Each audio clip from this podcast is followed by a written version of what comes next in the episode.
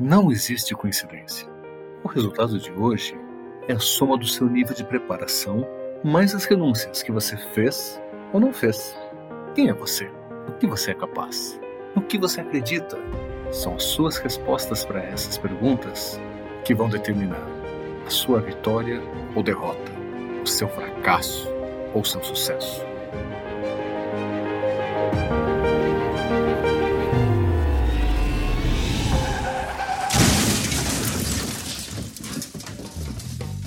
Tem a glória do Vale do Silício. Mas também não tem o empreendedor de pau, o seu de meio, o popular, o glorioso, que vai salvar o planeta. Aquele que escreve textões sobre liderança e lições aprendidas. Aqui tem vida real histórias de bastidores de quem fala pouco, mas faz muito. O meu nome é Adriele Marquezine. E o meu é Silvia Paladino. E este aqui é o Vale do Suplício. Sinta-se à vontade. Se você conseguir.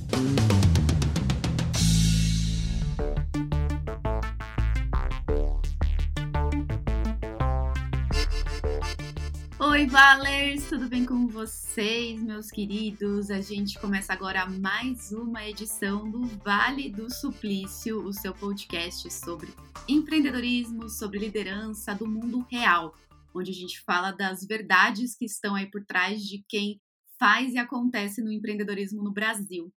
E hoje a gente está muito feliz porque a gente tem a nossa primeira entrevistada, né, Sil? Primeira entrevistada mulher, mas vale lembrar que o Vale do Suplício é super feminino, né? Então, mas assim, muito orgulho nosso receber hoje a nossa primeira entrevistada mesmo, que é a Marta Oliveira. Ela é médica, especializada em pediatria. Ela tem mestrado em saúde pública e epidemiologia e doutorado em envelhecimento humano. A Marta, ó, ela trabalhou por 12 anos na Agência Nacional de Saúde Suplementar, ANS, e também foi diretora executiva uh, da Associação Nacional de Hospitais Privados, a ANAP. A gente vê que é um currículozinho bem curto, né? Bem assim, modesto, né? Pouco estudo, pouco trabalho, e a gente vê que é uma carreira que ela começa é, no setor público, né? Não começa, mas ela tem um caminho no setor público, ela tem um caminho no, no ambiente corporativo e chega agora no empreendedorismo. Então, hoje, a Marta, ela é cofundadora e CEO da Laço Saúde, que é dedicada à saúde do idoso. Marta, mais uma vez, bem-vinda. A gente está muito feliz que você está aqui. Eu tenho certeza que você tem muito a contribuir com o nosso papo. Seja bem-vinda. Oi, meninas. Super prazer estar aqui com vocês.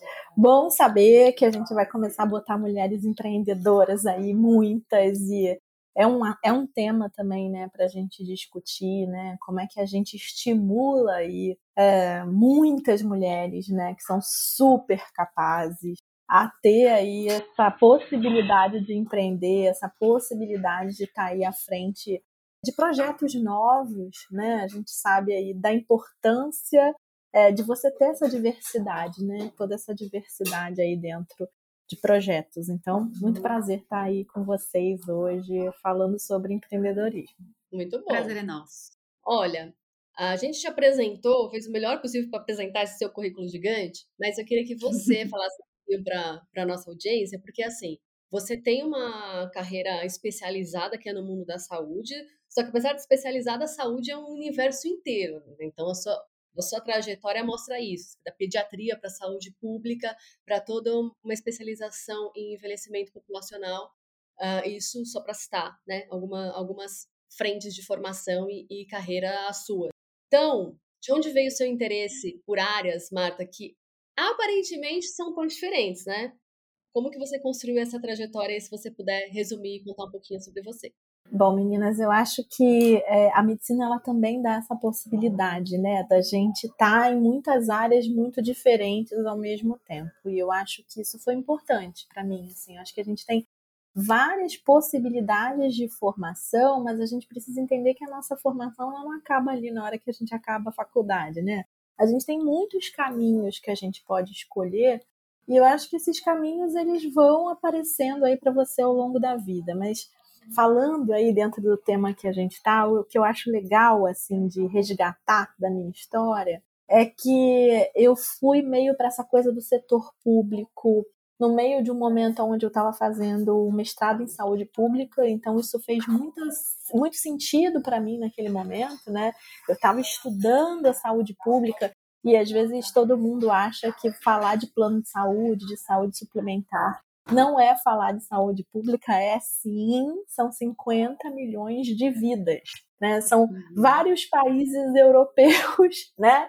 Dentro disso, então acho que a gente tem um pouco de preconceito com isso, então isso é legal a gente pensar. E aí, dentro dessa área, eu consegui ter um, um olhar privilegiado, eu acho, né? A agência, ela dá esse possibilidade de você olhar um setor com todo um olhar privilegiado, né, de dados, de informação, de tamanho de observação, com muita variedade também de coisa. A regulação, ela vai desde uma assessoria parlamentar, onde você está em Brasília discutindo com entes governamentais e, e políticos, até setores é, extremamente técnicos, observacionais de um ponto determinado da saúde. Então, é uma amplitude muito grande. Então, eu sou muito grata aí a ter tido essa oportunidade, mas eu acho que foi dessa oportunidade que nasceu a chama do empreendedorismo, né? Então, assim, hum. ao mesmo tempo que eu olhava para isso e tentava organizar e pensar como que o setor podia ser melhor, eu via espaços gigantes que a gente tentava estimular que as pessoas olhassem para esses espaços, mas eram espaços onde não tinha ninguém, né? E um deles é o envelhecimento. E foi aí que eu resolvi estudar, conhecer muito mais dessa área e depois efetivamente me dedicar ao que eu olhava para aquilo, né? E para que eu me dedicasse a isso, eu tive que fazer um caminho que foi um caminho que muita gente me questionou, que foi pedir demissão do serviço público, né? Eu era concursada Nossa. federal de uma agência regulatória, né? Um concurso super difícil que muita gente, né, quer fazer. Então foi uma, um, um momento onde eu tive que tomar uma decisão importante na minha vida, né? E eu acho que para você tomar essa decisão e fazer esse movimento, a tua crença tem que ser muito forte, né? Você tem que acreditar muito aí num propósito, numa coisa que você realmente quer fazer. Então, eu estou muito feliz de estar onde eu estou hoje. Eu tive que fazer esse caminho todo para chegar nesse momento aí de eu estar empreendendo. E eu acho que isso faz parte um pouco aí da minha história. Caramba, Marta, que coragem, hein? Porque o serviço público concursado nessa situação é tudo que você precisa, né, para falar, pronto, zerei o jogo, vou ficar aqui, ainda mais era uma coisa que você gostava. Eu te conheci nessa época, eu, eu falei para você recentemente, né, que você me deu uma explicação na época, tinha acabado de começar a cobrir saúde, você me deu uma explicação, assim, com tanta atenção, e eu entendi tantas coisas, eu falei, meu Deus, que mulher maravilhosa, é tão difícil encontrar uma fonte tão boa assim, e quem diria, né? Tanto tempo passou e a gente tá aqui de novo. Ô, Marta, deixa eu te falar uma coisa, assim, porque é, a medicina, ela não é uma profissão que é naturalmente voltada à gestão, apesar de ter muitos médicos que são gestores da própria clínica, ou gestor no hospital. Mas geralmente os médicos que são bons gestores são pouquíssimos, né? Não é. é ele acaba indo para isso de uma forma é, natural mesmo, né? Montou a clínica tal e, e foi. Como é que foi esse processo de construção da, da médica ex serviço público em uma gestora, em uma CEO? Eu acho que desde o início, Adriele, já era uma coisa minha, assim. Então, quando eu já estava fazendo, ainda, né, fazendo residência de pediatria, isso apareceu para mim de uma forma muito forte, né? Então, a minha época de clínica, ela na verdade foi muito curta, né? O meu caminho já foi muito aí desde o início focado, mesmo sem eu saber essa palavra gestão, assim, não era uma uhum. palavra que eu usasse, né, na época, mas é, essa coisa de você estudar populações já era uma coisa minha, né?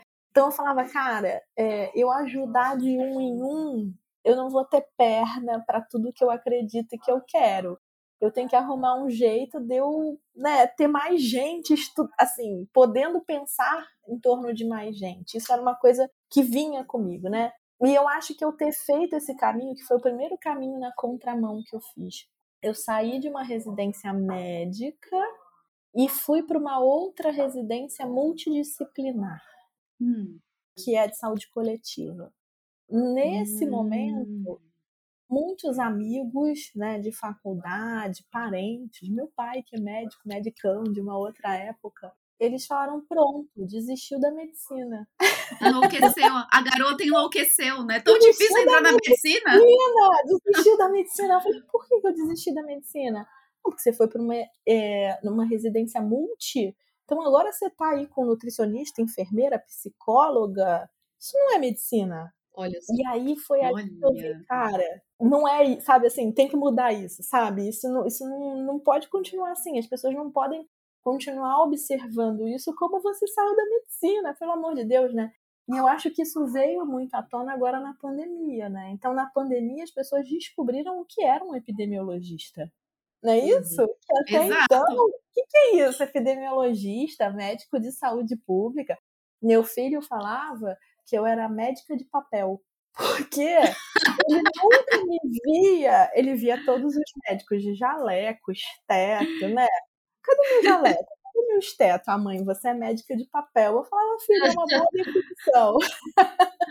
então eu acho que já tinha ali, já tinha ali uma coisa mais para esse lugar. Não que a gestão passasse na minha cabeça naquele momento, mas a coisa de você fazer gestão de populações, né? Talvez. Uhum. E aí depois eu fui descobrindo esse outro mundo. Eu acho que o meu começo na INS foi com o Fausto, né? O Fausto era presidente na época. Uhum. E ele me expôs a situações que eu agradeço ele até hoje, né? Então, assim, eu tinha, sei lá, nem um ano de INS, ele me levou para Brasília para ser assessora parlamentar, depois para ser chefe de gabinete de Brasília. Chorava, Olha. chorava, chorava. Eu não sei fazer isso. Eu não vou conseguir fazer isso. Ele, calma, vai sim. Então, assim, eu acho que eu também tive oportunidades de me expor, né, a situações que, puxa, me fizeram crescer muito e me fizeram conhecer um outro mundo, me fizeram conhecer as coisas de uma outra forma. Então, acho que eu também tive essa oportunidade. Mas daí, daí a você largar tudo e empreender, vai um caminho longo, tá, meninas? Assim, é, é, é um, é um exercício. Cara, é um caminho longo, mas ouvindo você, eu fico até pensando, a gente falou do, do sua carreira como concursada. Mas assim, pelo seu perfil e como você já via as coisas desde o início da sua carreira, você não entrou na, na NS, você não prestou um concurso para ficar lá para sempre, né? Sua ambição já era outra, né? Então, apesar eu de estar. Não sei se eu, se eu tinha essa, é. essa consciência. É mesmo? Não sei, não sei. Eu tive essa consciência depois de um certo tempo, porque eu acho que eu sou muito agoniada, sabe? É, o meu desejo. É isso que eu ia falar. É, o meu desejo de ver coisa diferente, conhecer coisa diferente, eu sempre fui assim, muito inquieta, muito Nossa, inquieta. não parece, acredita? Não parece. Né? É, não transmite nada. E aí, em algum momento, eu fiquei um pouco desgostosa, né, daquilo que eu estava vivendo, exatamente porque eu sabia que tinha muita coisa acontecendo, muita coisa que podia ver, conhecer e tal. E em algum momento você, dentro de uma instituição, a tendência é você se fechar dentro daquela própria instituição é muito grande. Isso é um grande risco para as instituições, sejam públicas ou privadas, mas eu acho que na pública isso tende a acontecer de uma forma mais frequente, né? E eu acho que foi isso que me fez tomar a decisão de verdade. A sensação que eu tinha era: caramba, tem um mundo de oportunidades lá e talvez a gente fique remando paradinho aqui, sabe? Então eu falei, não, eu quero um barco a motor, eu não quero ficar remando parada aqui. E eu acho que foi isso que me moveu muito, sabe? Uhum. Ai, que legal. Agora também, todos esses lados, você passou por todos esses lados, eu vou ter que te fazer uma pergunta. É mais difícil empreender ou é mais difícil mudar as políticas públicas de, sa de saúde? Mudar as políticas, nossa. Sabe porque eu acho que empreender, hoje eu falo, é difícil, é muito difícil, mas depende de mim. Uhum. Claro que depende de muitas outras coisas em volta, mas a minha dedicação, a equipe que eu formo, a galera que tá. Depende da gente. né? As políticas públicas elas dependem de coisas que às vezes estão muito fora do seu alcance, né? Então, quando eu sentei na cadeira de diretor, eu falei, opa, agora, agora foi, né? Agora vai. Sentei aqui, agora vai. E aí, quando eu saí, eu falei, caramba, eu fiz tipo 40% do que eu queria ter feito, né? Ok. Eu hoje olho para trás e falo, puxa, ralei muito e que bom que eu consegui fazer 40% mas você tem muitas outras coisas ali envolvidas, né? Não é no seu tempo, Uhum. é no tempo que dá para ser, é no tempo que depende de todo um contexto nacional, enfim, é muita coisa envolvida, né? Empreender é difícil, é difícil, não é fácil, né?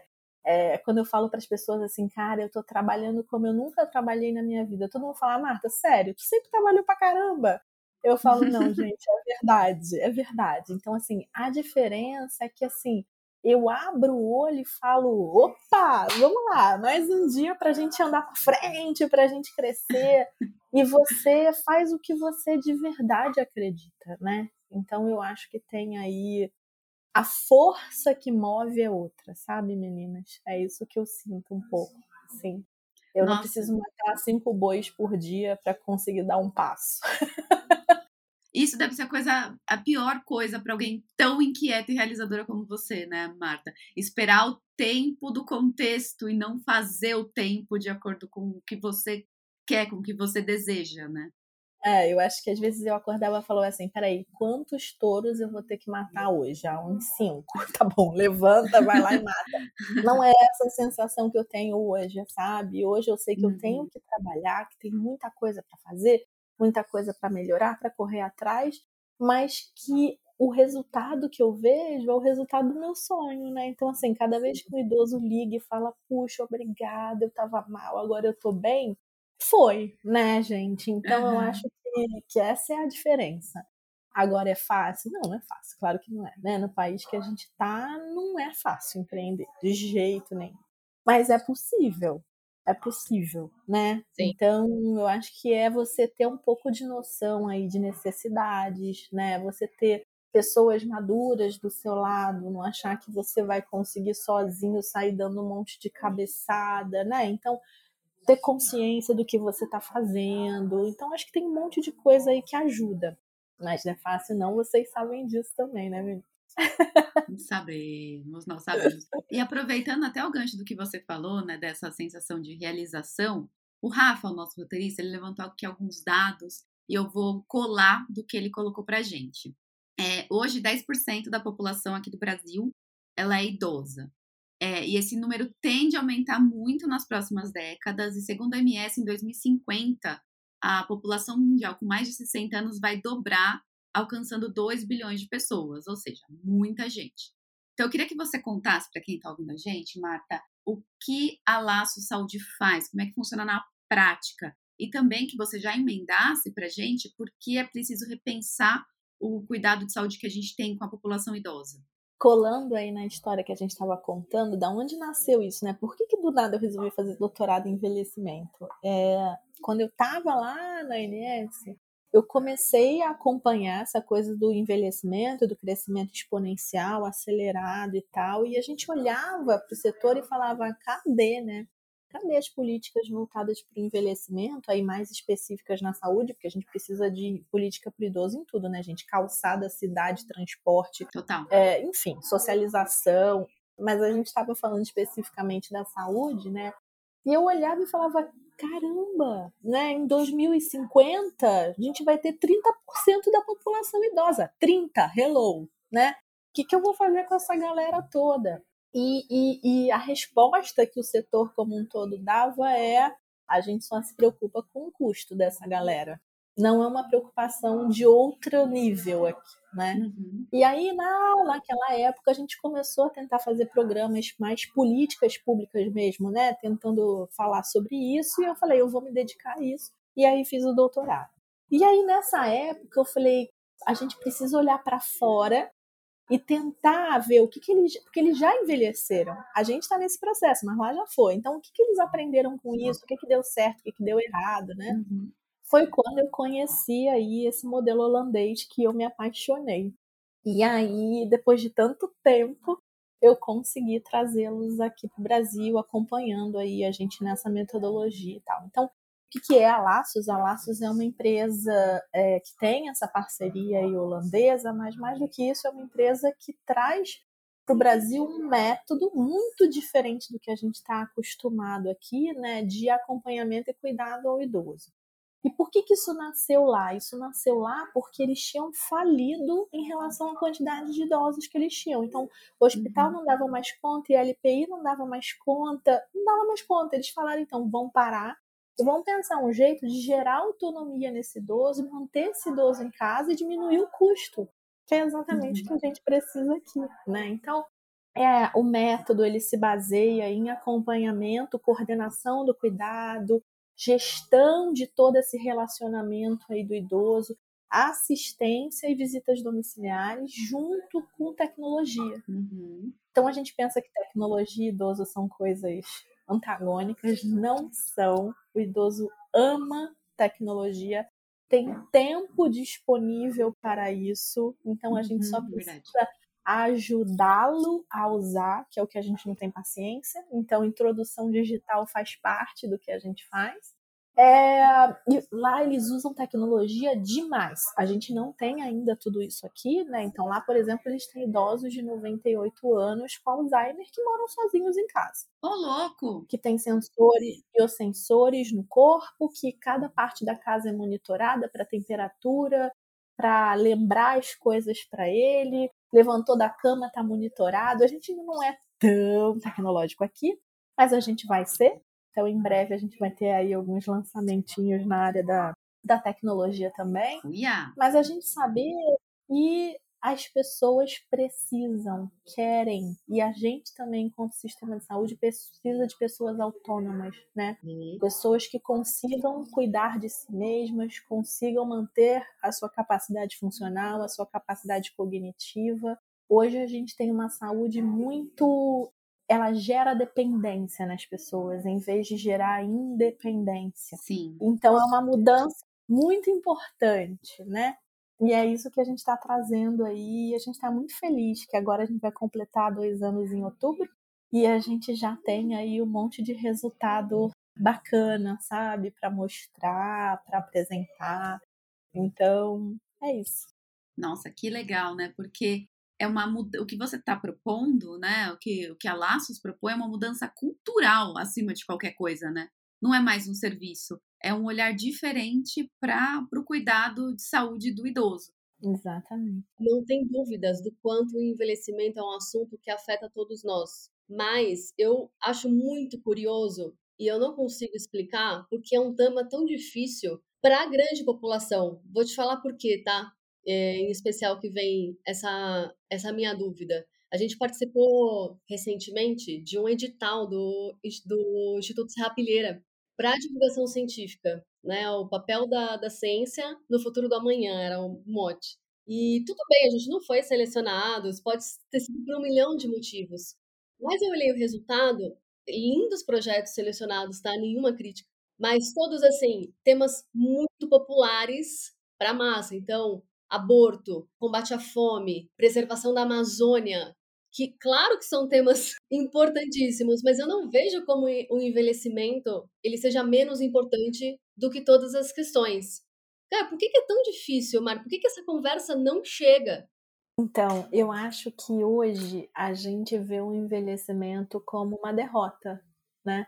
A gente não vê, eu falo, o envelhecimento é uma conquista. A gente conquistou envelhecer.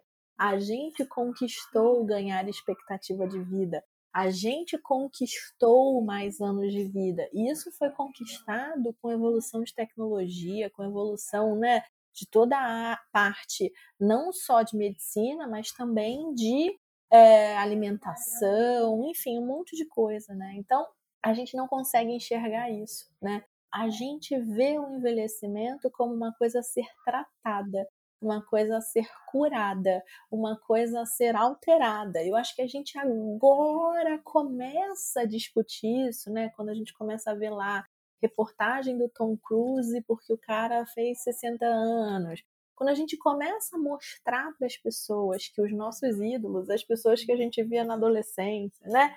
Essas pessoas estão envelhecendo e estão envelhecendo bem, a gente começa a entender é isso, né? Que esse é o caminho natural, que a gente precisa de alguma forma pensar em como fazer isso da melhor forma possível. Mas até hoje, o que, que a gente faz com o envelhecimento? A gente trata, a gente dá remédio, a gente tenta fazer cirurgia plástica, a gente tenta fugir dele, né? Então ele não é um tema para a gente como se fosse uma coisa boa, né? Toda vez que a gente traz o envelhecimento para a mídia, a gente traz como aquele que está onerando o INSS, aquele que está enchendo a fila da saúde, aquele que, sabe, aquele que traz demanda, que traz custo, aquele que onera o país a gente não consegue ver o envelhecimento como nas outras culturas, né? O cara que carrega o conhecimento, o cara que carrega a sabedoria, né? Os orientais eles têm muito respeito aí pelo envelhecimento, né? Os europeus também de alguma forma já viveram isso durante muitos anos. Então, eu acho que a gente agora está começando a entender que, inclusive, trabalho, né? as pessoas, a gente fala o seguinte, antigamente a gente se aposentava com 60 e a gente ia viver até os 65. Sim. Então, cinco anos aposentar, né? Agora eu me aposento com 60, eu vou viver até os 95. Nossa. Eu vou viver 35 anos aposentado. Então, assim, a, a gente precisa para essa população atividade eles são ativos, extremamente ativos. Então, ou eles vão voltar para o mercado de trabalho fazendo alguma coisa, ou eles vão se manter ativos fazendo alguma outra coisa. E não é só pelo dinheiro. Hoje, a gente tem uma necessidade né, financeira. Mas mesmo em lugares onde você não tem essa necessidade financeira, essas pessoas continuam ativas porque elas precisam se manter ativas. Isso melhora o cognitivo, o funcional, faz com que elas, inclusive, tenham desempenhos melhores né, com relação a doenças. Então, assim, a gente vai ter que aprender isso. Né? A gente tem preconceito de contratar pessoas acima de 50 anos. E aí, 30% da população. Se for pegar 50 anos, é mais. E aí? Uhum. Obrigada, 40% da população. Eu não quero você aqui. Né? Então, o que, que a gente vai começar a entender e a gente vai começar a conviver com uma outra realidade. Então, eu acho que a hora é da gente começar a mostrar isso, sabe? Já passou da hora da gente começar a mostrar isso. Há um tempo atrás a gente falava muito da coisa do etarismo, né? Do preconceito com o idoso, que é uma realidade importante na nossa sociedade. Então, eu acho que tem muita coisa aí para reconstruir, né?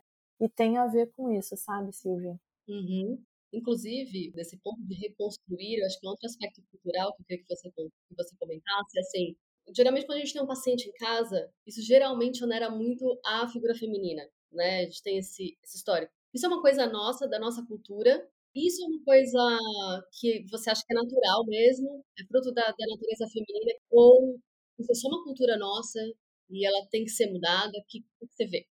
Isso é uma cultura nossa, mas é a última geração, assim, a gente acha, né? Por quê?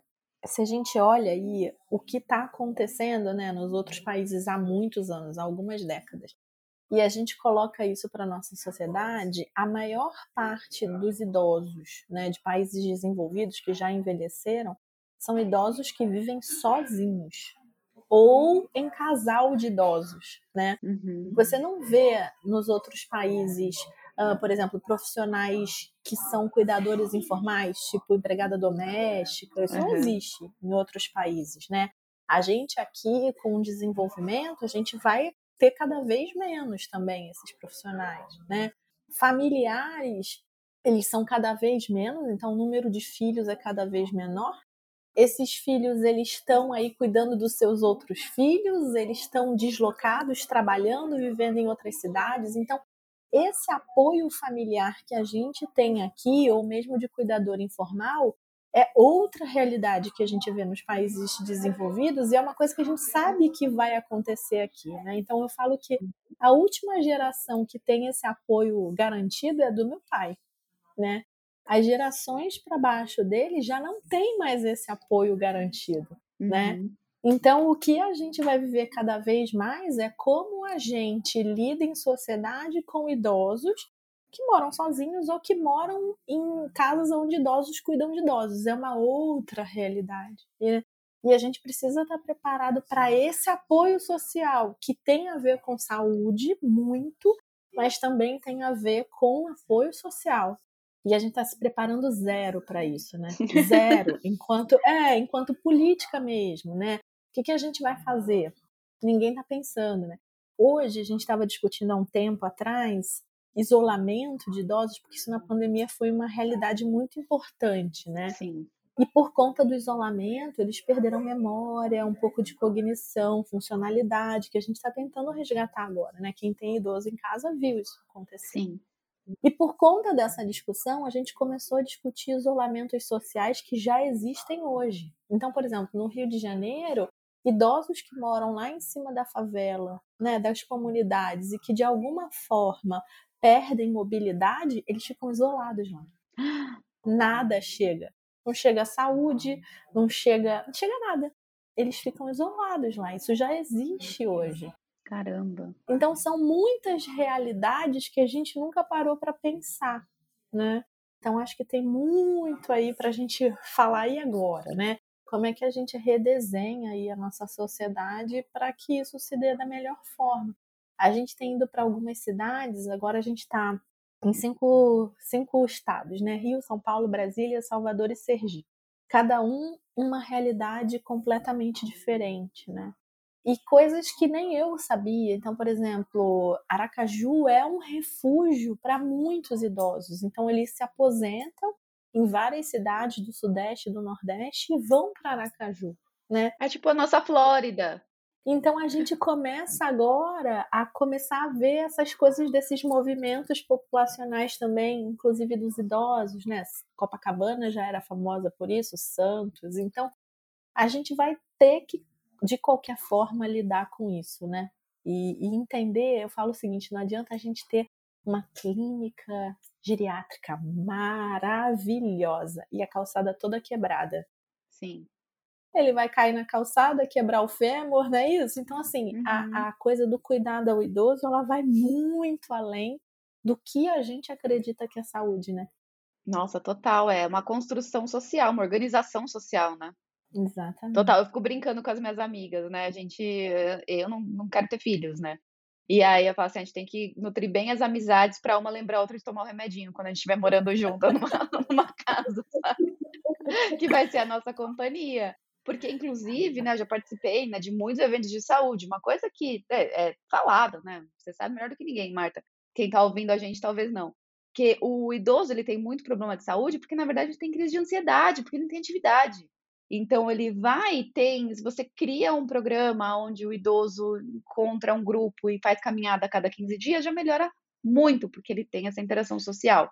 E aí você trouxe esse ponto que eu achei bem interessante, que é da população que é economicamente mais exposta. Você trouxe o exemplo da, das favelas, né? É, nas comunidades, você fica lá no topo do mundo, né? no topo do rio e não chega a nada. De forma geral, como você enxerga essa mudança né, da, dessa cultura de cuidado com o idoso no público que é, é mais economicamente é, exposto, e inclusive não só de organização familiar, mas de oferta mesmo, de, de mercado para esse público.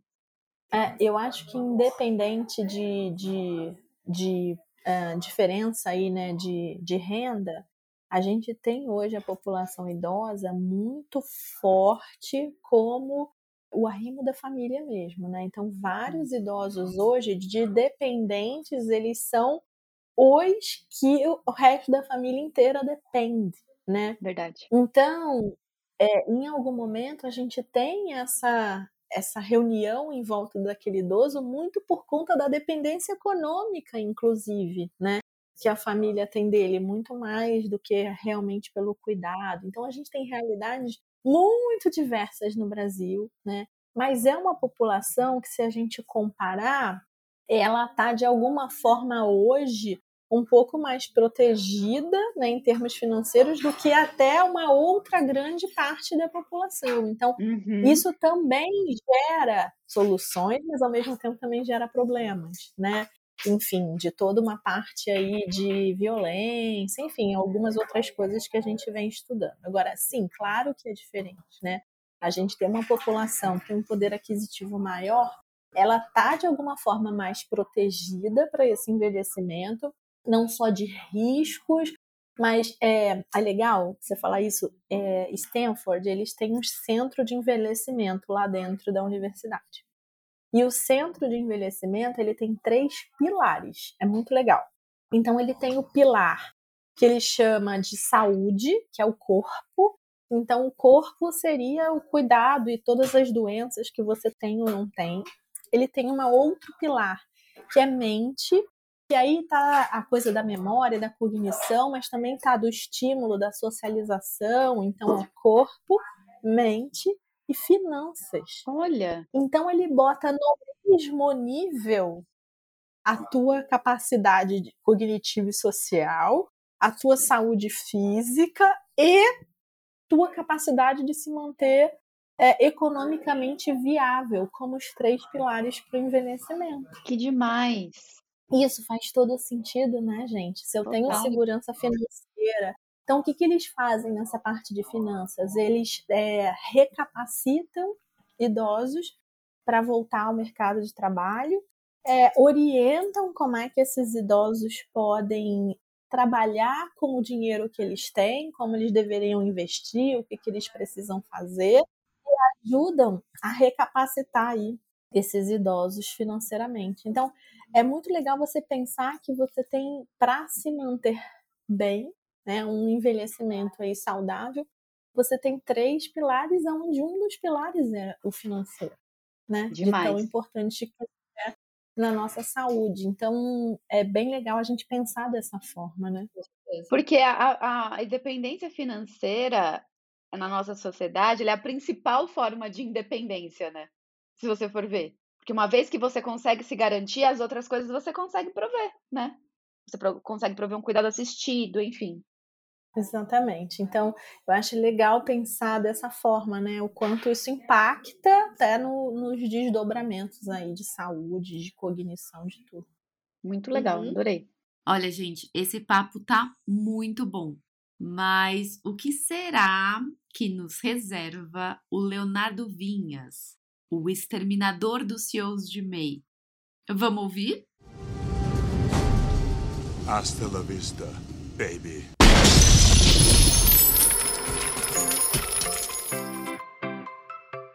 Hoje, nada mais importante que as pessoas saberem aquilo que você faz, certo? Se não fosse assim, por que você estaria contando cada coisinha do seu dia a dia em uma rede social? Foi pensando nesse comportamento e uma startup achou uma boa ideia postar cada transação que você faz com o seu cartão de crédito ou de débito no seu perfil de Twitter, Instagram ou qualquer que seja a sua rede de preferência. Parece esquisito? Pois é, e não foi só você que achou. A startup existiu de verdade, mas durou só dois anos. Ela conseguiu alguns investidores, mas não conseguiu muitos usuários e acabou fechando as portas. Se você precisa de alguma moral para essa história, eu poderia dar várias, mas fique com essa. Nem todo investidor sabe onde coloca o seu dinheiro.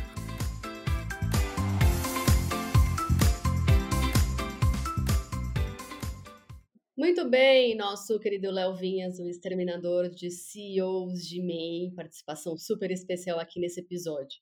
Mas olha, Marta, eu vou voltar com você para um assunto bem sério também, né? Mudando um pouco aí o foco da nossa conversa eu vejo, né, na, minha família, eu, eu tenho, tenho, paciente em casa, né? Então, estou muito envolvida também para essa coisa do home care e tal.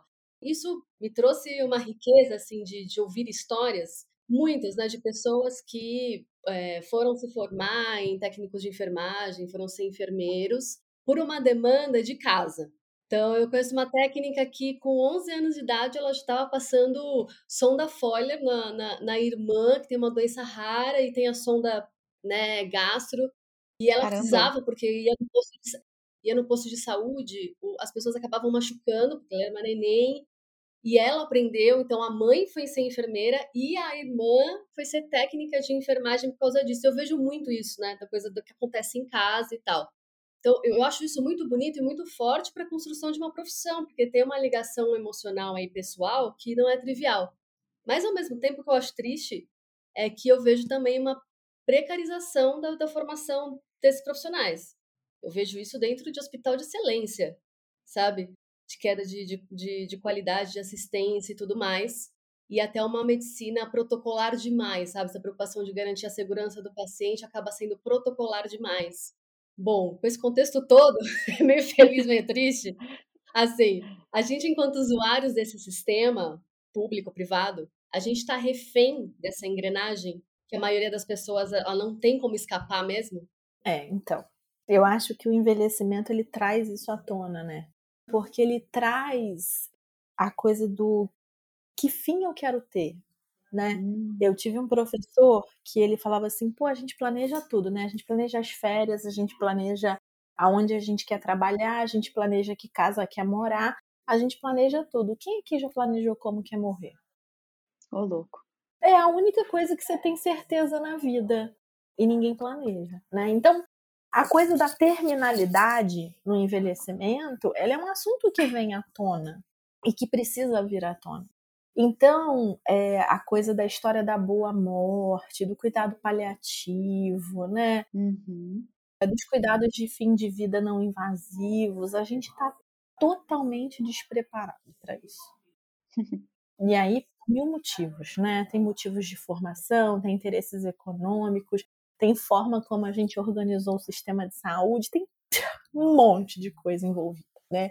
Então, para a gente desbaratar isso tudo, a gente precisa de verdade começar a trazer esses assuntos à tona. Né? Então, será que um idoso de 97 anos que infarta e vai para o hospital, ele deveria ser entubado? Pois é. Qual é a vontade dele? A vontade dele é ter os seus últimos dias dentro de uma UTI? A gente nunca conseguiu trazer isso de verdade. Só que agora não dá mais, né? Então essa discussão ela começa a ser embrionária. E aí eu acho que tem uma coisa da formação, sim, Silvia. As pessoas são formadas para não ver a morte. Então, se ela vê a uhum. morte, é um fracasso dela. Então, ela vai fazer de tudo para que aquilo não aconteça na mão dela. Tipo, no meu plantão ninguém morre, sabe aquela história? Então, assim, tem isso de uma forma muito importante. A gente precisa entender que a gente não está mais falando, né? De, porque a gente morria de doença aguda, né? Isso, de diarreia, a gente morria de pneumonia. Então, assim, nesses casos, cara, no meu plantão ninguém morre mesmo. Vai morrer de diarreia, né? Vai morrer no parto, vai. Que era o, a história da gente enquanto país subdesenvolvido, né? Agora a nossa história é outra, é morrer aos 90 anos de vida, né? De uhum. finitude. Então, assim, a gente precisa se recapacitar para isso. Tem toda uma outra história aí de, né, interesses econômicos, enfim, que a gente também precisa rever. E tem toda uma outra história da família entender isso, isso. né? Porque às vezes o paciente ele está muito mais consciente disso do que a própria família a gente tem uma cultura, né, aquela coisa fado portuguesa, que dificulta também a gente entender essa história de é, ok, não temos mais nada para fazer, né? A gente sempre acha que tem alguma coisa para fazer, né? Então, como é que a gente reconstrói aí essa cultura também para a gente poder trazer isso à tona? Então, o envelhecimento traz todos esses temas para gente, né?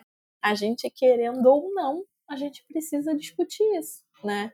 E, e, é difícil, é difícil, porque a gente não se preparou para ter essa cultura. Enquanto, sei lá, a cultura asiática, cara, é na veia, né? Você já nasce com outra cabeça com relação a isso, né? Então, acho que a gente vai ter que se preparar mesmo e começar a discutir isso, falar muito, enfim.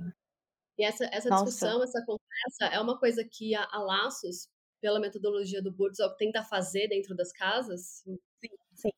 Então, quando a gente vai para um domicílio onde já tem algum paciente que a gente sabe que vai evoluir para cuidado paliativo ou já tem indicação de cuidado paliativo, é, a gente já faz toda essa conversa com o paciente, com a família, tenta preparar, ver o que que aquele contexto está preparado, né? O óbito domiciliar, ele é no cuidado paliativo um indicador. Hum. Então, a gente fazer óbito domiciliar aqui no Brasil ainda não é um hábito, mas ok, vamos tentar. Se não for possível para aquela família, como é que eu faço isso dentro de um ambiente, mas sem invasão, uhum. com a família ao redor? Então, assim, eu acho que tem que ir devagarzinho, não adianta também a gente forçar, né? Pular 10 degraus aí da escada, a gente vai cair, então acho que tem que ir devagarzinho. Mas a gente tem que fazer, a gente tem que começar a trazer essa discussão e a gente tem que começar e aí, gente, a discussão não é só com a família e com o paciente, é com o médico responsável pelo paciente, é com as nossas Total. próprios profissionais, é com todo mundo, porque é. todo mundo precisa de alguma forma rever aí o que, que dá conta, né? Nem todo mundo dá conta dessa discussão, nem todo mundo dá conta de lidar com isso de uma forma mais profunda. Então, o que, que cada um dá conta ali naquele momento, quem está mais preparado. Então, é com todo mundo, tá? Inclusive e principalmente com os profissionais de saúde. Nossa, tem que ter um nível de sensibilidade, né, Marta, para conduzir uma conversa dessa, que como a Sil estava falando sobre a precarização, né, a protocolo, protocolos, né, claramente você ouviu aí muito bem que eu falei, é, criar protocolos para a saúde, né, não tem protocolo que sustente uma leitura daquele momento, né, da, e daquela pessoa, daquelas pessoas envolvidas. Você sabe que você falou essa questão de que a família não está preparada, nem o médico? É, a minha avó, ela teve uma parada cardiorrespiratória com 86 anos. Aí, né, meio da madrugada, minhas primas que moravam com ela saíram correndo, levaram no hospital, eletrochoque na senhorinha, despertou. Quando ela acordou e contaram para ela, vó, a senhora teve uma segunda chance, a senhora ia embora e voltou para ficar com a gente. Ela falou assim: quem disse que eu não queria ir? Quem falou? a véia ficou puta, puta da cara. Ela parou de comer e morreu. Ela parou. Ela falou: eu tô cansada de viver. Eu quero encontrar meu marido. Ele morreu faz muito tempo. Não quero mais estar aqui ela parou de comer. A gente ia em volta dela, chorava, tentava enfiar comida na boca. Ela ficava só assim, ó. Ai, gente. Aí ninguém, você que tá ouvindo não tá vendo, mas ela fazia a cara de tipo, não, filho, aqui não, eu quero morrer. Então a gente ficou assim, passada, né? Mas foi, é, é isso, né? Não, não tem essa conversa. E quando a pessoa fala, ah, tô ficando velha, talvez eu não esteja mais aqui no próximo Natal, fala assim, imagina, avó, vira essa boca pra lá, não fala sobre isso. Não, gente, vamos falar sobre isso, é necessário. E essa coisa do testamento vital, né? Que é, e aí, quando acontecer alguma coisa comigo, o que, que eu quero que você faça? Né? Uhum. Né? Quantas vezes a gente já discutiu isso? Nunca. É muito raro você ter uma família aí que tenha tido essa conversa e que todo mundo tenha um testamento vital. E não um testamento vital não é para quem passa de 80. A gente tá, devia estar tá discutindo isso agora, né? Uhum. Com 30, 40, né? Porque eu posso infartar, a gente pode ter qualquer Sim. coisa, né? Por que não ter um testamento vital a partir de agora? Fica aí o questionamento. Né? E, e assim, e principalmente assim, em eu ter um testamento vital, como que eu garanto que os profissionais respeitem isso? Porque a gente já viu muitas vezes, né?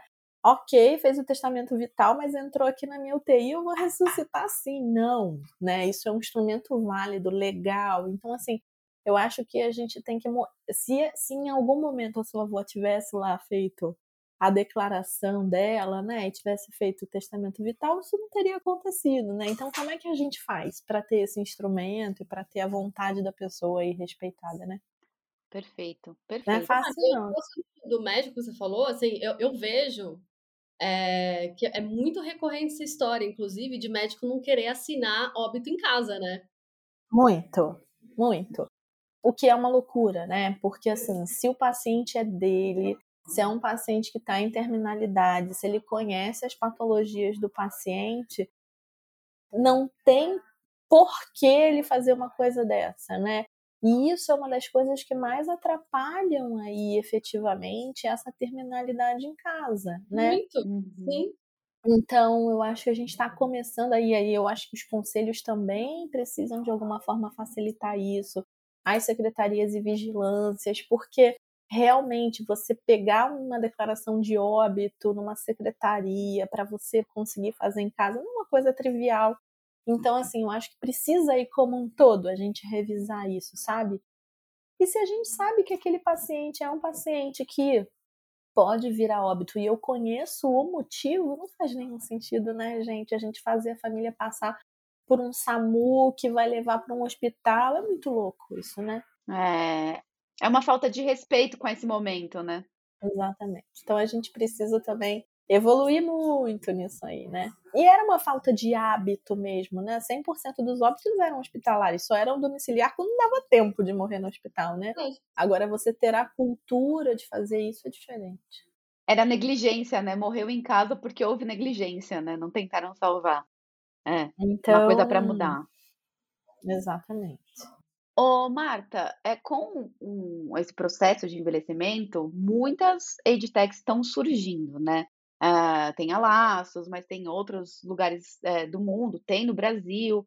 Uh, eu queria que você falasse para quem pensa em empreender nessa área, eh, qual dica você dá, né? Tem algum caminho, tem alguma referência, enfim.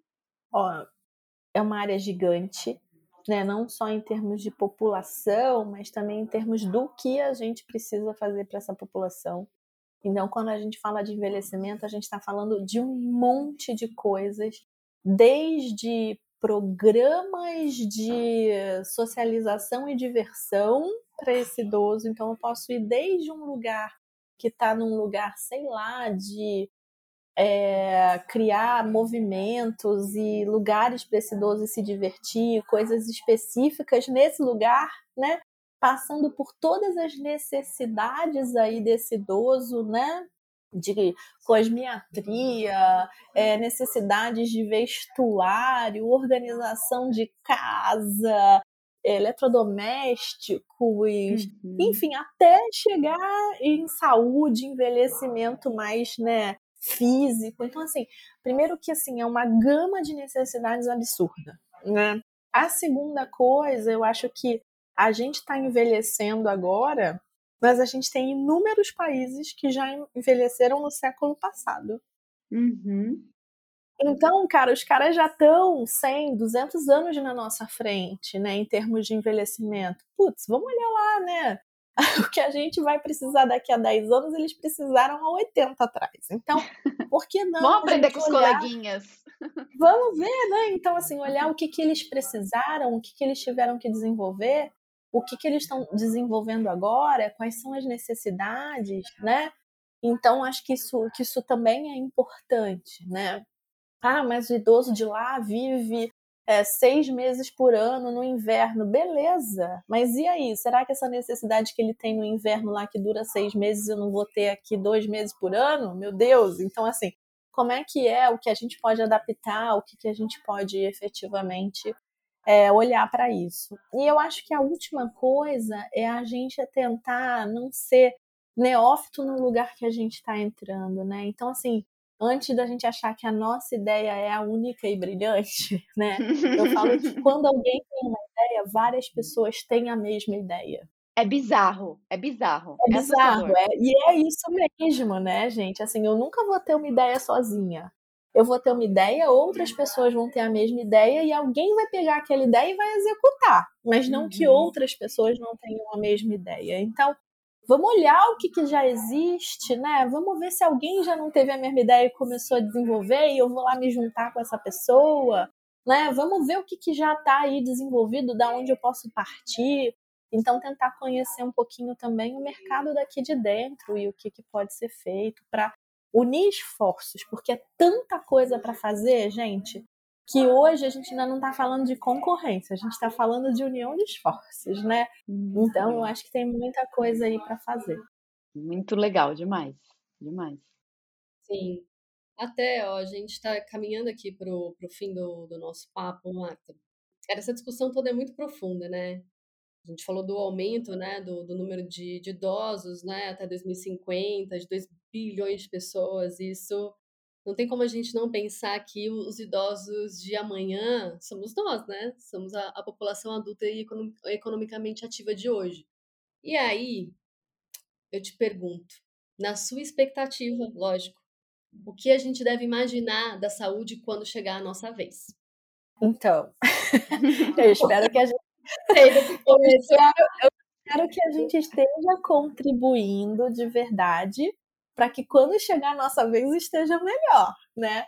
Então, eu acho que é essa sementinha aí que a gente está tentando plantar. Mas o que, que eu gostaria, né, quando chegasse a nossa vez? Boa. Primeiro, eu gostaria que a gente é, tivesse um sistema de saúde que entendesse envelhecimento. Então, hoje, apesar da gente estar tá em 2020, o sistema de saúde é exatamente o mesmo de 1950, o mesmo, a mesma organização, o mesmo fluxo, o mesmo processo de trabalho, o mesmo treinamento, o mesmo. Óbvio que já não deu certo, não é isso, uhum. gente? Opa, já mudamos, né? Muito. Então, acho que é, essa mudança aí de deslocamento de doença aguda para doença crônica, tipo de porta de entrada, tudo isso precisa mudar, mudar rápido, né? A segunda coisa, eu acho que é esse entendimento de que o, o, o, envelhecimento ele requer outras necessidades. Então, hoje a gente ainda tem muito preconceito na saúde de falar o seguinte: a saúde para o idoso ela tem os objetos da saúde, mas ela também tem muita coisa de apoio no social. Uhum. Não dá para eu fazer cuidado em saúde no envelhecimento sem falar de social. E a gente quer separar as duas coisas. Não, essa caixinha da saúde, essa caixinha do social. Não dá, gente, não dá. Uma coisa interfere na outra 100%. Então acho que a gente vai ter que aprender também eu sair dessa caixinha, ó, isso aqui é saúde, não é. Tudo é saúde para o idoso. Então a gente vai ter que aprender a fazer isso, né? E eu acho que de tudo a gente perdeu o preconceito mesmo com o cuidado ao envelhecimento, né? Total. Eu quero envelhecer com qualidade, com funcionalidade. Eu não estou preocupada dentro dessa minha qualidade de vida se eu vou ter ruga, se eu vou ter que botar botox. Não é esse o meu objetivo, né? Então, uhum. o que de verdade interessa ali para eu ter qualidade de vida. O resto eu vou fazer se eu tiver afim, se aquilo importar para mim, se aquilo. Mas não é isso que eu quero que o sistema de saúde desenvolva, né? Eu quero que ele desenvolva para mim qualidade de vida. Então, eu acho que é isso que eu queria e falta pouco. Por isso que eu tô assim, assim, eu tô com 46. Então vamos dizer faltam 20 anos, né? Vamos ver se em 20 anos a gente consegue chegar lá. É muito pouco tempo, né? Então vamos ter que correr muito atrás aí. Nossa, total. Eu assino embaixo tudo que você falou. Marta, a gente tem aqui no final do Vale do Suplício um jogo rápido de perguntas. É para responder sem pensar muito, tá bom? Tá. Então eu vou te dar algumas opções, eu te fazer pergunta, eu pedir para você completar a frase, beleza? Beleza. Vamos lá? Vamos ver se eu consigo, hein? Ah. Vai, que rufem os tambores. Chamate ou café com leite? Café com leite. Setor público ou setor privado? Privado é o que eu entendo. Rio, São Paulo ou Brasília? Rio, né, gente? É onde eu moro. Minha viagem dos sonhos é? Amsterdã. Eu amo aquela cidade. Amo de paixão. A vida começa mesmo aos 40? A minha, com certeza, foi quando eu dei uma guinada na minha vida de verdade. Então, para mim, valeu a frase. Melhor livro que já leu? Os Mortais, hum. do Atul Gawaldi. Muito bom, muito bom. Vou colocar na minha listinha. Martinha, o que é medicina? Ai, medicina é muito mais do que ser médico, gente. Eu acho que medicina, é, além de ser uma área, né? A medicina não tem a ver com médico, além de ser uma área, ela é um lugar de cuidado, né? Às vezes a gente esquece, a gente acha que medicina é cirurgia, robô, tomografia, não é nada disso, né? É cuidado, é, vai muito além disso. Maravilha. Empreender é feeling ou plano? Plano, plano. Você precisa muito de feeling, né? Acho que o feeling faz parte. Mas se você tiver só feeling, sem plano, amigo, você não chega, né? E talvez se você tiver muito plano e pouco feeling, talvez você chegue em algum lugar. Então, precisa de muito plano. Uma coisa que você odeia. Meu Deus, o que eu odeio? Eu não sei o que eu odeio. Ai, eu odeio ligação de celular que fica entrando sem você permitir. Já bloqueei todas. Eu acho que esse é um ódio compartilhado por todo mundo que vai nos ouvir aqui no Vale do Suplício. Muito legal, gente. Escuta, Marta, a gente só tem a te agradecer muitíssimo pelo seu tempo, pelo aprendizado, que sempre é conversar com você. A gente acaba tendo muito trato com você, a gente está sempre junto. Caras, todo momento com você é um aprendizado constante e ó, muita admiração por você, por tudo que você está construindo e ainda deseja construir. Assim, é muito bonito de ver mesmo, a gente se sente bem inspiradas quando conversa com você, de verdade. Demais. Sai daqui já quicando, assim. É complicado pro nosso lado. Que bom, meninas. Eu também queria agradecer aí. É sempre super importante, né? A gente está conversando, trocando ideia. Adoro conversar com vocês também. A gente faz um trabalho super legal juntas. Então, super agradeço aí o convite de vocês, viu? Obrigada, Marta. E você que está ouvindo a gente, se você quiser indicar um entrevistado, é só mandar um e-mail para valedosuplicio.agenciasense com SE no final.com.br e siga a gente lá no Instagram, arroba Vale do Suplício, underline. Não esquece do underline, tá bom? É isso, obrigada. Até o próximo Vale. Beijo. Valeu. Beijo, meninas. Beijo, beijo. Tchau. O Vale do Suplício foi idealizado e é produzido e apresentado pelas jornalistas Adriele Marquezine e Silvia Paladino, cofundadoras da agência Sense e da agência Lightkeeper. O roteiro e a pré-produção é de Rafael Câmara. Tem a participação de Leonardo Vinhas, edição de Paulo Bali